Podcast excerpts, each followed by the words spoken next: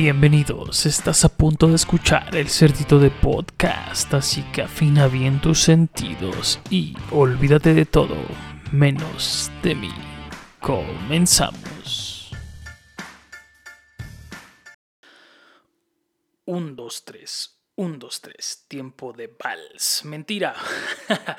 Buenas, Buenas las tengan mis queridos lazarillos del amor, bienvenidos al Cerdito de Podcast, el podcast que a la postre será el más escuchado de todo el planeta, siempre y cuando tengan paciencia. Si no la tienen, esto no va a resultar. Nada va con la prisa que ustedes llevan. Bienvenidos porque, bueno, espero que este capítulo, cuando ustedes lo estén escuchando, yo ya esté vacacionando Así lo espero, así lo planeo. Y si no, pues valoren entonces que uno trabaja y hace dobles turnos para estar llegando a sus corazones y un poquito más allá. Este podcast sale de, de, lo mismo, ¿no? De estar en contacto con, con otros podcasts que por ahí de repente escucho para familiarizarme con el tema y también para conocimiento personal, ¿no? De lo que me llama a mí la atención. Y, vi que, que un cómic o historieta mexicana había vuelto a, esta parte de, pues en sus tiempos fue la radio, ahorita profundizaremos del tema, y está en, el Spotify también. Entonces, pues de ahí me dieron ganitas como que de hablar de, de todo esto del asunto de, de los cómics siempre me gustó leer desde, desde más chiquillo. Pero bueno, no, aquí no vamos a hablar de mí, ¿verdad? Pero sí tengo esta familiaridad con, con leer los cómics de Marvel, sobre todo y principalmente. Sin embargo, pues le vamos a dar a las historietas mexicanas propiamente Tres, tres de ellas, dos marcaron mucha época, el otro es un capricho que quise yo meter aquí, porque a lo mejor después hablamos de, de, esa, de esa majestuosidad y de esa deidad, pero vamos a empezar eh, hablando sobre todo porque al final del día dos de los principales o dos de estas historietas pues, tuvieron su auge, eh, una de ellas muy controversial, otra habla de un superhéroe mexicano también. Y, más allá de la controversia o el olvido que pudieron tener estas historias, historietas, se hablaba mucho de los valores y de las situaciones personales donde la salud mental juega un papel muy importante con este otro, nuestro personaje que, que ahorita iremos conociendo. ¿no? El primero de ellos Memín Pinguín, conocido pues malamente mencionado o, comúnmente llamado, mejor incluso yo creo que ya estará adoptado como o mayormente conocido como Memín Pingüín. Desde ahí se ve como la pinche gente ni siquiera ni siquiera lee bien, ¿no? Pero al menos leía, que eso es parte importante de, de este asunto, ¿no? Esta historieta mexicana creada por Yolanda Vargas Dulce por allá de 1943.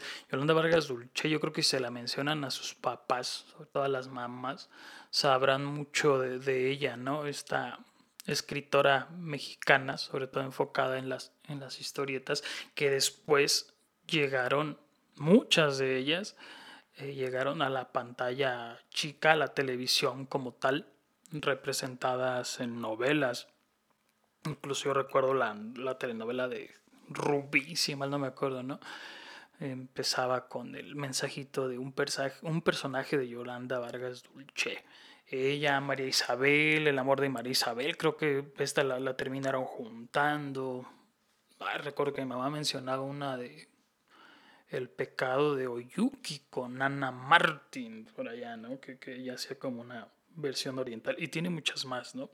Muchas más, este, por decirle de alguna manera, obras que llegaron a, a este mercado televisivo, ¿no? Que de, de consumo muy grande, dirigido propiamente y principalmente, pues el mismo Tigre Azcárraga lo mencionó, ¿no? Como para la gente de escasos recursos.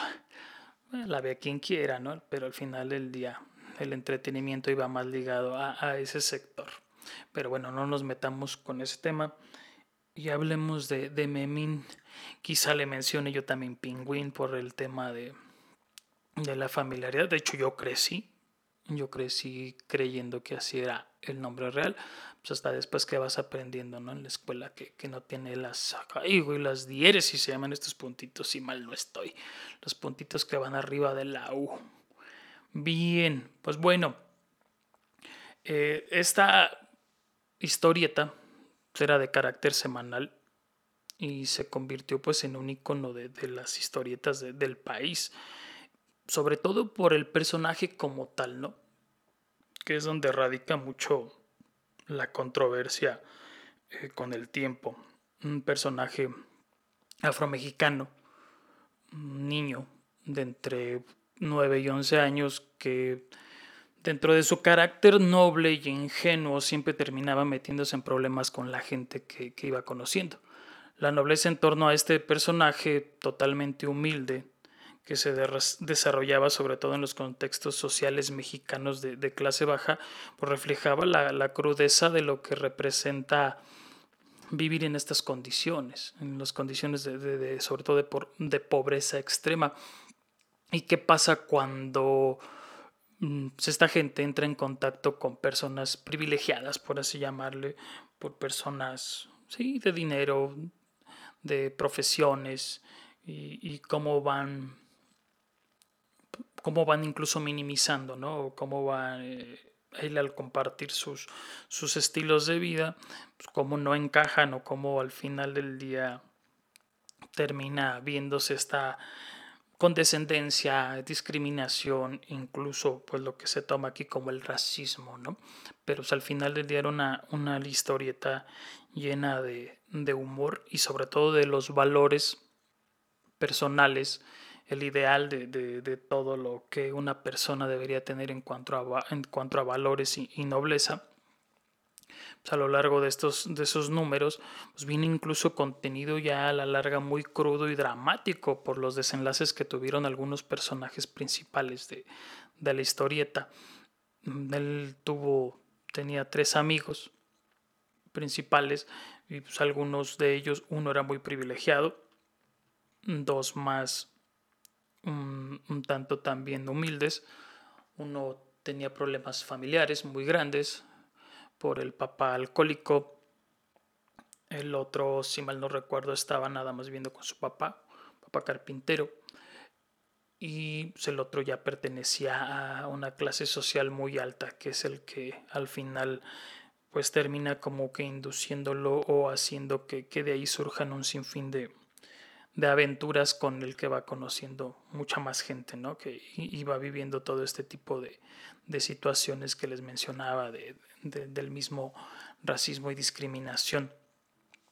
Se, llegó a hablar de que Memín estaba construido a través de, pues, estereotipos racistas, eh, que incluso venían siendo muy ligados a, a los estereotipos ya internacionales, donde las personas de color no mostraban color negro, pero sin, sin, sin, sin, joder y sin perjudicar, ¿no? Si de repente soy de este humor, pero pues, en este momento no estamos metiéndonos con eso, eh, no, pues con escasas eh, aptitudes intelectuales,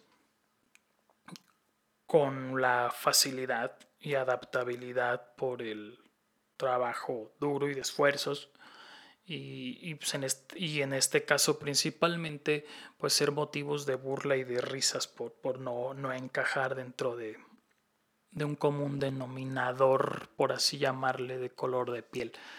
Em, los únicos dos personajes que eran de afroamericanos o afromexicanos, mejor dicho, y corrigiéndome, los únicos dos que eran eran Memín y su mamá.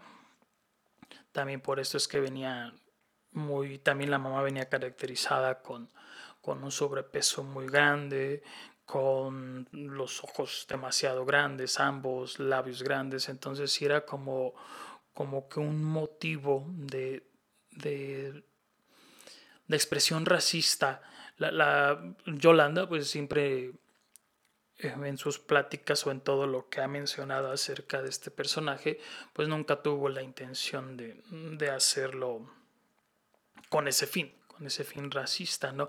Sin embargo, yo creo que la, a, mi juicio totalmente, eh, el vivir en un contexto donde se familiariza, por decirle de alguna manera, donde culturalmente lo interiorizamos y crecemos y lo adoptamos como parte normal, entre comillas, pues hace que, que surjan este tipo de situaciones, ¿no? O sea, más allá de que no llevaba ningún tipo de malicia al momento de que ella lo, lo crea, porque incluso pues, ella lo crea con base a, a, niños que, que, conoció durante su infancia y el nombre de Memín pues, viene de, su esposo Guillermo, al que le decían que era muy pingo y muy, que pingo termina siendo como que travieso, bromista.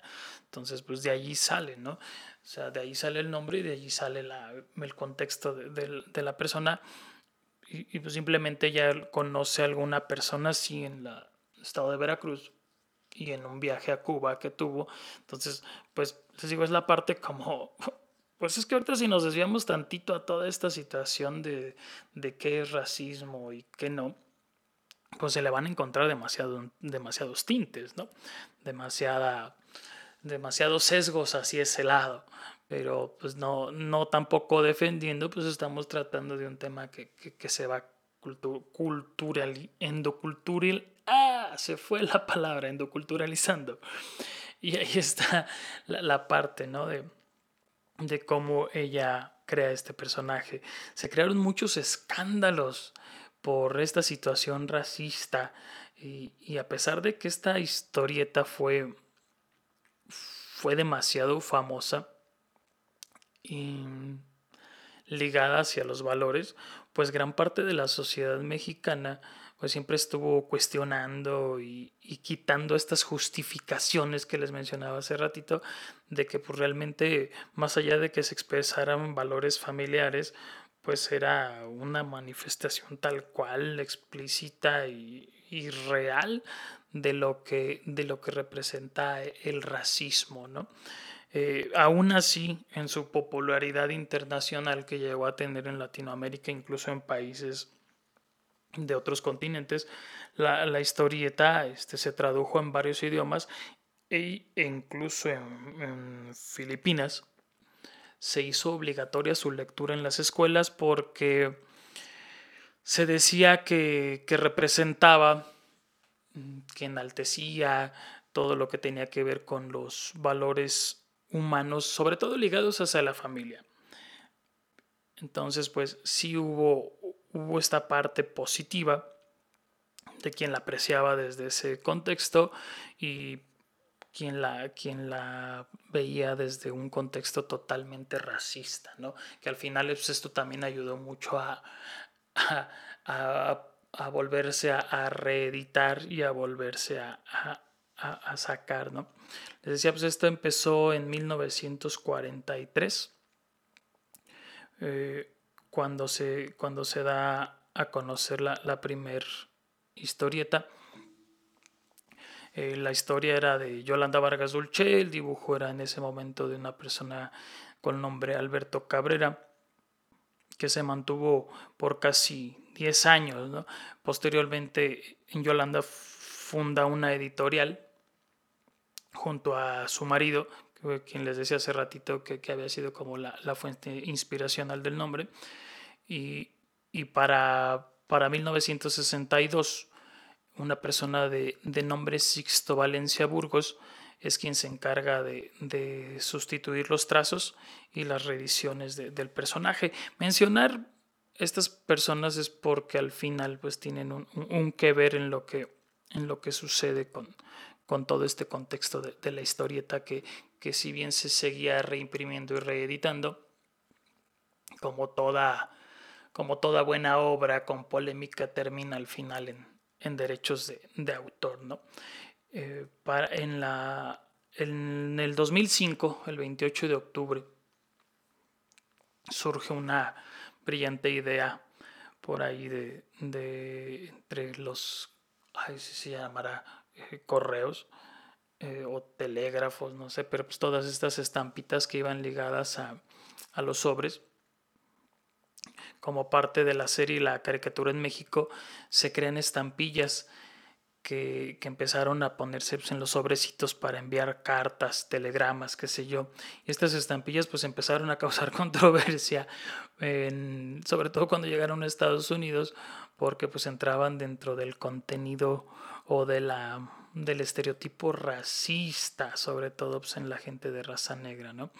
Esto provocó pues que las estampillas se, se detuviera su tiraje y las pocas que incluso estuvieron o, saliendo pues llegaran a, venderse en, ciertas partes del mundo pues a precios pues insospechados, ¿no? Caros para las personas que coleccionan estampillas y tenerlas pues fue como que entre este vínculo del, del, de quien creía que era racismo y quien creía que era una oportunidad para, pues, para coleccionar o venderlas más caras. Para el 2008 en Houston, en algunos supermercados de Walmart, retiraron de hecho todas las, historietas que se volvieron a reeditar en esos tiempos a raíz de una manifestaciones y protestas de todos los afroestadounidenses y pues también los latinos, ¿no? Que consideraban que, que era una ilustración semejante a la de un mono.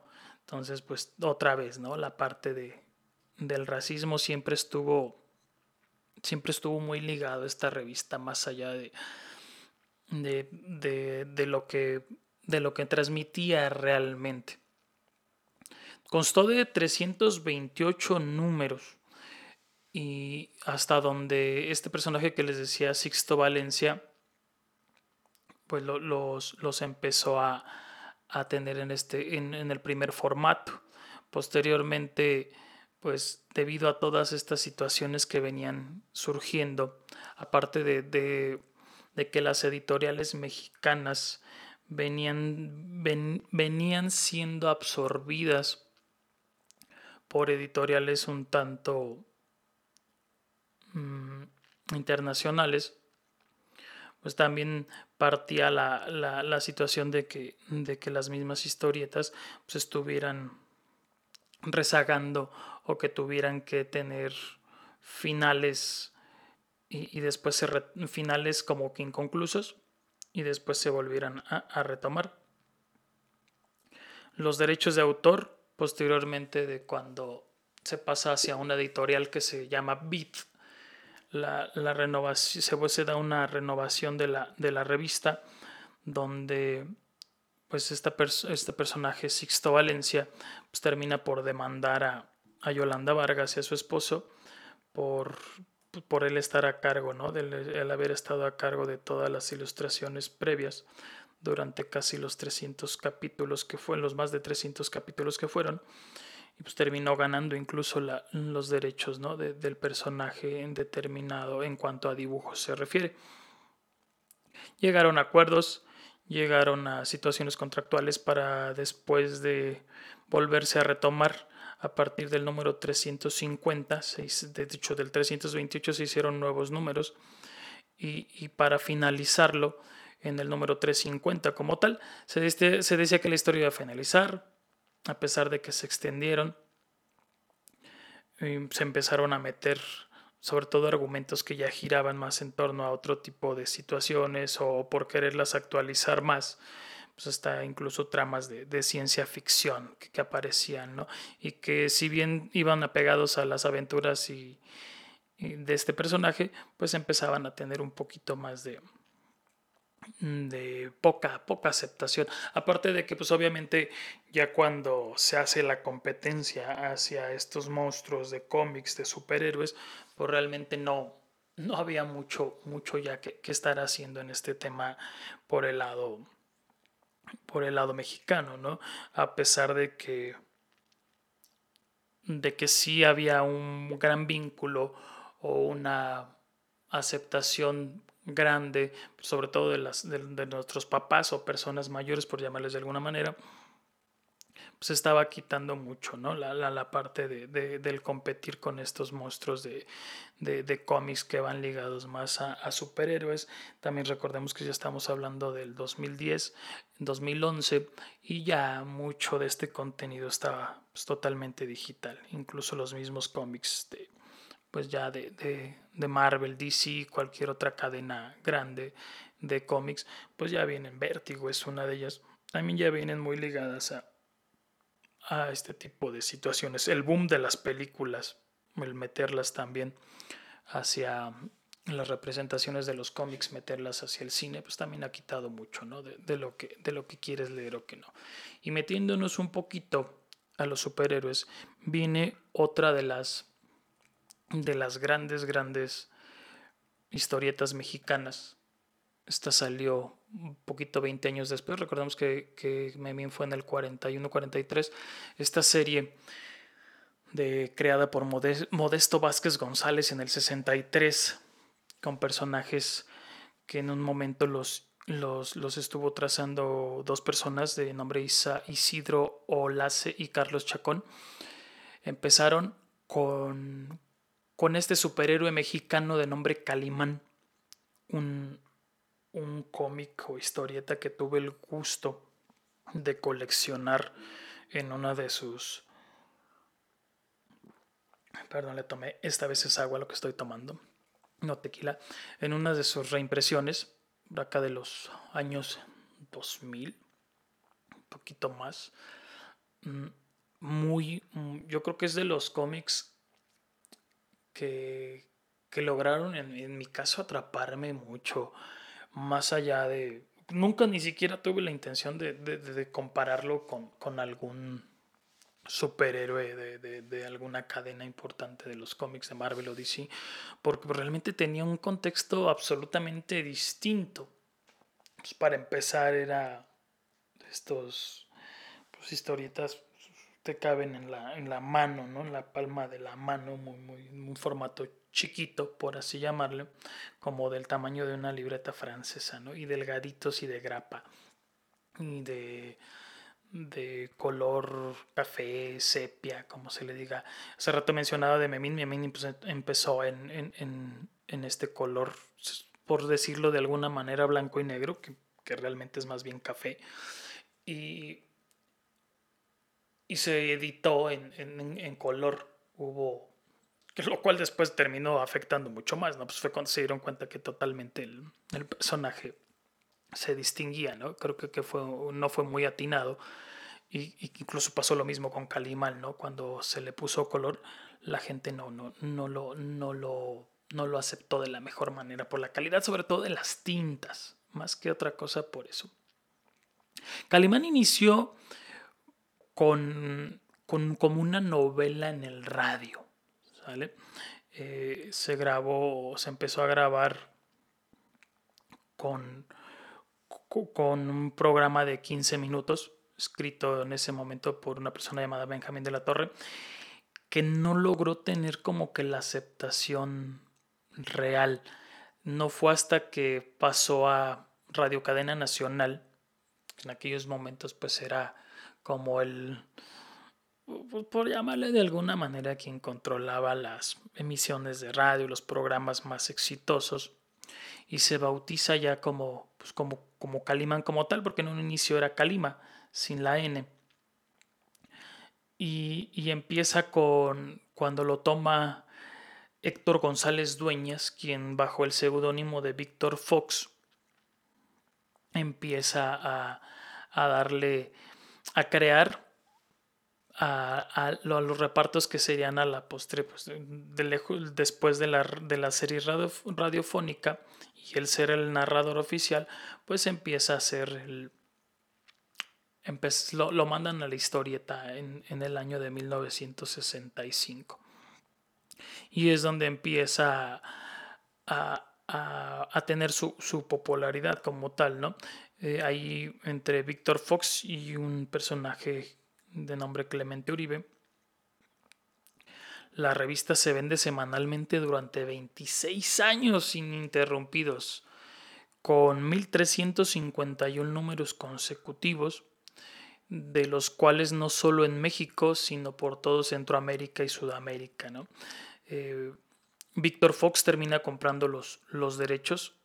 Incluso pues me tocó a mí ver en las ahí cuando veías en los cómics, ¿no? Adaptación de Víctor Fox.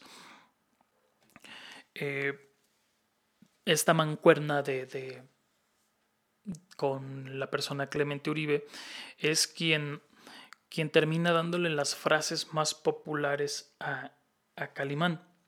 Calimán ser un personaje, pues es, es, de hecho el nombre real es Calimán el hombre increíble, ¿no? Venía de una, de una dinastía, de una diosa de nombre Cali, pues obviamente es un personaje totalmente ficticio, ¿no? Pero dentro de, de, lo, que, de lo que hacía Calimán, o de lo que tenía este personaje, es que era una persona totalmente noble, totalmente pues, el superhéroe que, nunca iba a matar a nadie, que, logra irse al Tíbet y controlar todo lo que tiene que ver con, con la mente y el cerebro, ¿no? Lo, lo desarrolla en más que cualquier otra persona, posee inteligencia y posee muchas armas mentales, por así llamarle, eh, porque él pues nunca si bien tenía una super fuerza, producto de, desarrollar y equilibrar cuerpo y mente, pues nunca, su, primer o su premisa era no, no matar, ¿no? Y él controlaba, les decía, todas estas actividades o estas, pues por, por llamarles de alguna manera,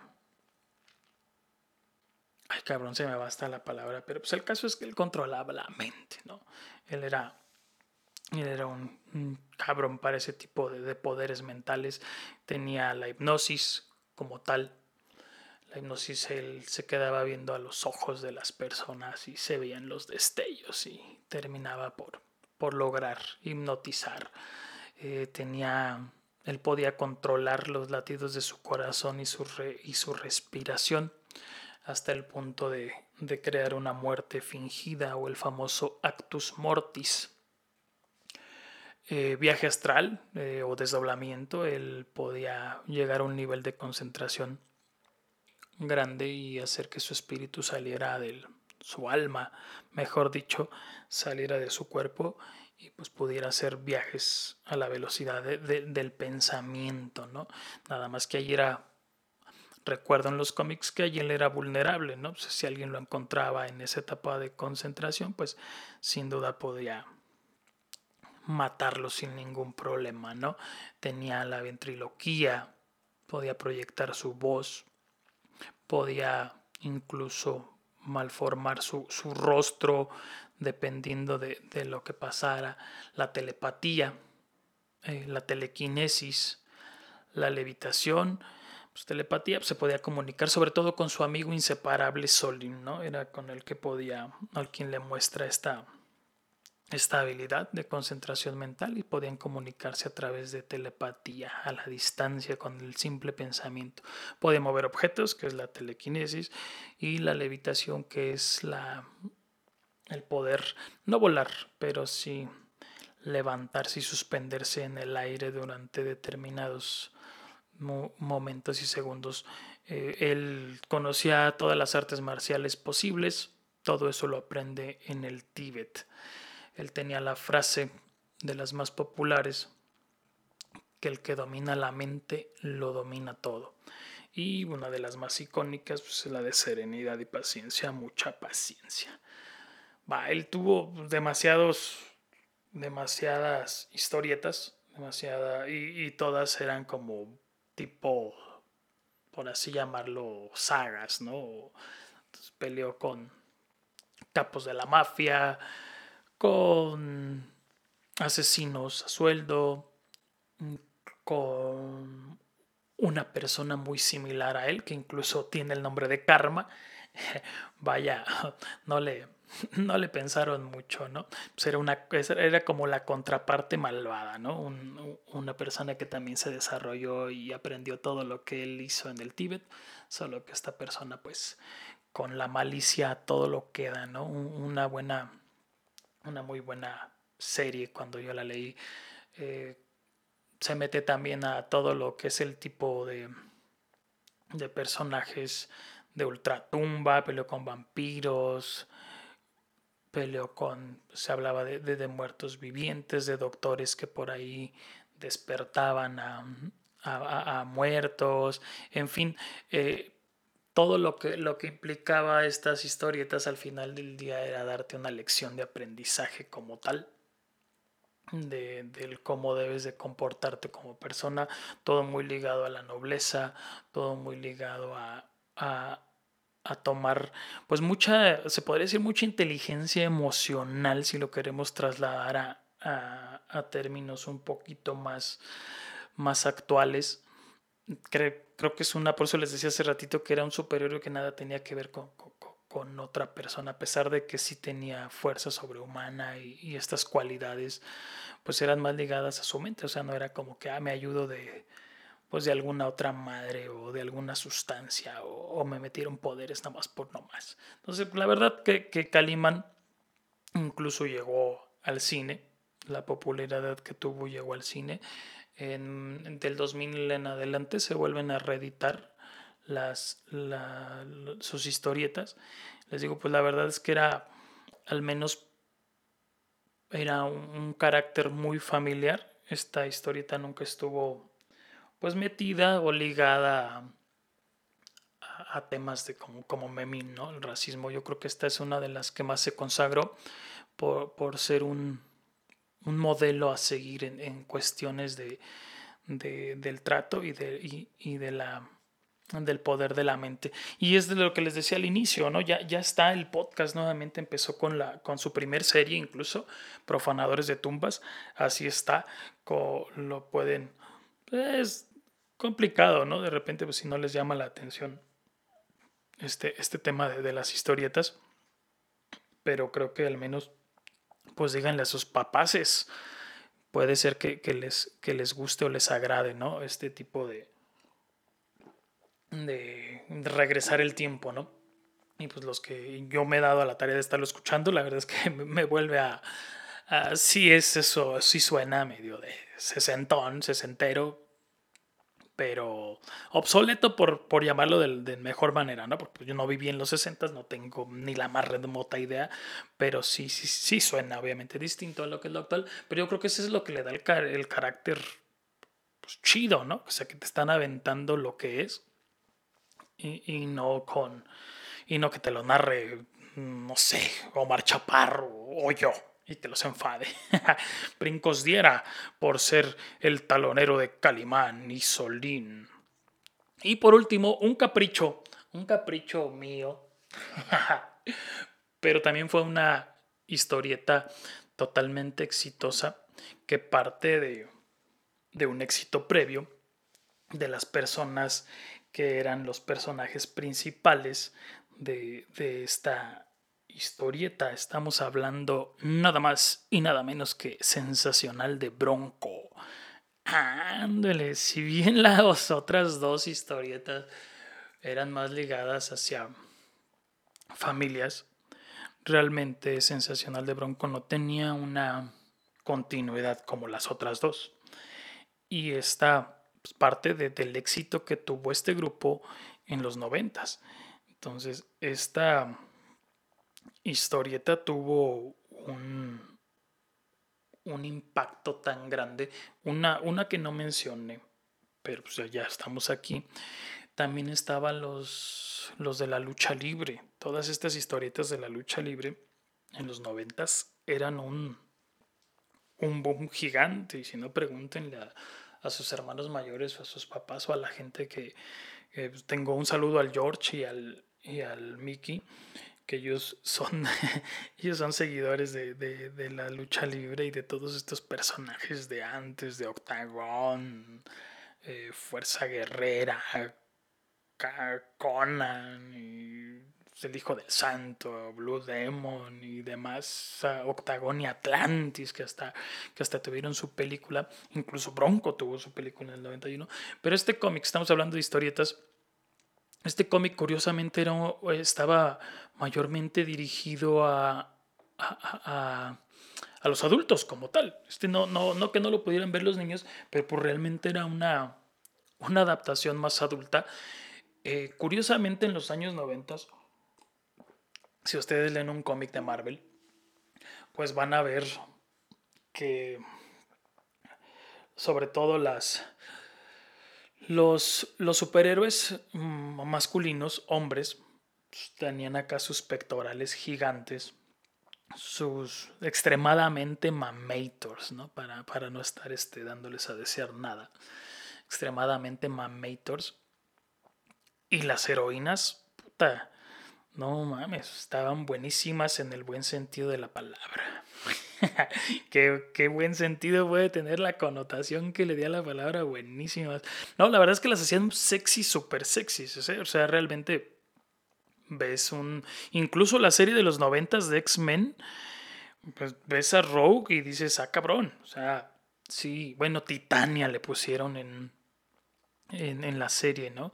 Mal pedo, pero realmente es un cómic de los noventas, incluso también los que están ahorita actuales, ¿no? Todos están súper sexys, pero realmente en ese tiempo pues, la exageración era, era, era muy grande, ¿no? Las hacían demasiado sexys y pues toda esa cadena de los noventas, pues incluso pues todas, hasta los demás, el libro vaquero y demás, pues hacían resaltar la, las, un, este, un estereotipo femenino muy, pues muy, que a la larga ahorita pues, se cosifica demasiado, ¿no?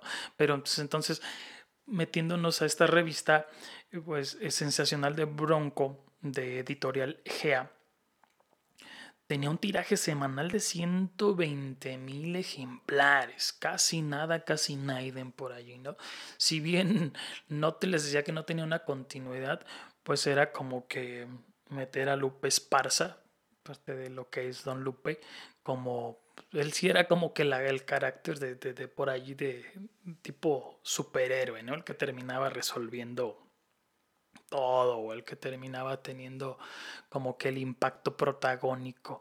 Ramiro, Ramiro Delgado, Aguachiles, el Ramiro, le hacemos, le hacemos este propaganda a estos, a estos aguachiles que yo preparo, obviamente, si no, no me era propaganda. Eh, Ramiro era el galán, era por ahí el que tenía el toque de, andar conquistando a las nenas. Choche, el buen Choche era la parte cómica y humorística y también él tenía ahí su peguecillo, ¿no? Pero, pero más ligado a las desventuras y a, y a, lo, a la tragicomedia que él podía meterle allí, ¿no? Y Javier, su carnal, que se metía más a, asuntos de detective y de policía. Eh, pues estos cómics se vendieron alrededor de se vendían alrededor de 5, millones de ejemplares en México. Fue una revista que iba ligada, les digo, muy, muy al impacto que, tuvo la, la, el grupo como tal, del cual pues quizá algún día hablaremos propiamente porque me gusta hablar de música y, y creo que el género, muchos géneros de los que, de los que o de los pocos o muchos que conozco, el género grupero tuvo un, impacto muy, grande en la década de los noventas y no estaría de más en algún momento también tocar, tocar ese tema musical, pero primero pues nos iremos hacia, hacia otras músicas un poquito más, más agradables como el rock. Bueno, mis queridos lazarillos del amor, espero les haya gustado este, este episodio medio atípico que, venía, sí, sí, como que saliéndose del esquema, pero que, queda pues da pie a conocer un tantito, ¿no? De lo que también se puede hacer aquí en México, del talento que, ha venido impactando a, a, a, lo largo de los años y que realmente yo me acuerdo que cuando, y pasa, y se los dije creo que en un primer, en el primer capítulo, cuando hablaba poquito de lo que, de lo que yo venía haciendo y que cómo se, se minimiza, yo me acuerdo que cuando coleccionaba los de Calimán, pues entre cuates, pues al principio les daba risa, porque pues era así como que juntar el domingo e irme a, al centro y comprarlo, ¿no? Y regresar. Y no, no mames, y a poco lo vas a ver, y ni siquiera tiene color, y jaja. Y realmente el mensaje que mandaba Calimán a mí sí me gustaba, o, realmente a mí me gustaría incluso que lo leyera mi niño, ¿no? Tengo ahí bastantes en la casa. Pero me metía hacia el punto de cómo el talento mexicano pues se, va cayendo. Eh, en primera, quizá hablemos de, hablemos, si, si hablamos de Memín, pues sí, por todas las controversias que tuvo, ¿no? Y si lo metemos actualmente, pues cállate. Sería un pedo gigante el volverlo a meter y estar en las discusiones sin, sin tregua, ¿no? De lo, de lo que termina siendo el, el quien tiene la razón y si, si es racismo o no es racismo y uff, olvídense volver a, a, tener a Memín, que estaría chido, ¿no? A mí me encantaría porque pues, la controversia me, me, encanta, ¿no? El cómo se desgarran las vestiduras y uff, Dios mío, eso está, está buenísimo. Calimán, pues, pues es una, es una, una muy buena, una muy buena serie, muy buena, la verdad es que que para entretenerte vale la pena, ¿no? sé, para los mensajes que te va a dar y para lo que realmente ahorita ven los, los que somos papás y lo que están viendo los hijos en, en, televisión o en videos o todo lo que tienen alcance, pues realmente pues nada que ver, ¿no? Acá estarías como que acercándote a, a, la pureza y a la nobleza y a los valores y allá todo lo que se desvirtúa, ¿no? Y, pues esta última, todo lo que tuviera que ver, no, no forzosamente hablar de, de esta serie de Broncos, sino toda la, la, la, lo que hubo en los noventas, les decía que pues, tan solo con, los, con las historietas de lucha libre que también uf, pegaron muchísimo, pues, pues es ver cómo, cómo nos hemos ido volviendo como, como sociedad pues más ambiciosa y hemos perdido pues lo, lo, lo bueno que, que, que, se, que se venía haciendo en cuanto a este contexto que estamos hablando, ¿no? Eh, que se pierda la... Porque al final ya le decía, pues al, al, final esto era leer, ¿no? O meterte a, a, a conocer y aprender más. Mm, valga, ojalá me esté escuchando mi madre que no me dejara mentir, me enseñé a leer con, la, con un cómic de Bronco entonces, pues imagínate todo lo que puede pasar, ¿no? El, que pudiéramos tener o que se reactivara este círculo de, de, lectura y que, como les decía hace ratito, los mismos cómics que, que opacan o que venían opacando los superhéroes, pues incluso también ya están llegando y volviéndose obsoletos, eh, el que se les agoten las ideas y el que de repente sea la gente más exigente o que, que ya no quiera tenerlos y que todo se quiera volver digital pues, viene, viene mermando todo el esfuerzo, ¿no? De todo lo que podían hacer pues, los, los escritores de cómics mexicanos y los escritores de libros. También hay escritores mexicanos muy buenos en cuanto a poesía y en cuanto a otro, pero ya después hablaremos de esos temas también interesantes, porque ahorita pues hablábamos propiamente de las historietas mexicanas. Dense un clavadito a, a Calimán, no sé quién lo esté trayendo, no sé quién será. Yo les digo, lo, lo encontré en, en, en, esta búsqueda de estar metiéndome hacia los podcasts. Vale la pena, dense un relajo. Si me escuchan a mí, que no escuchen a Calimán, ¿verdad? Bueno, Calimán o quien tenga la editorial, pues aunque sea este un tequilita que puedan patrocinar, porque yo estoy tomando agua, pura agua ras. Bueno, las áreas del amor, nos vemos por allá en Uruapan, un abrazo, un besito, saludos a toda la gente que, que, me escucha. Me di cuenta por ahí que, hasta en Alemania nos han sintonizado. No sé quién, ni cómo, ni cuándo, pero hay gente. A los compañeros de allá del extranjero, Cholito, mi amor, un besito, que no escuche tu esposo, que te acabo de decir, mi amor. Allá hasta Canadá y Potranquillo. Potranco allá en los Estados Unidos que también nos sintoniza, entonces nos estamos volviendo internacionales, les digo, cabrones, les digo que tengan paciencia y fe. Nos vemos pronto en otro capítulo del Cerdito de Podcast. Besitos donde no les da el sol. Bye bye. Acabas de escuchar el Cerdito de Podcast. Te esperamos en nuestro próximo episodio con más sorpresas, más detalles que harán de tu vida, si bien no más inteligente, más interesante.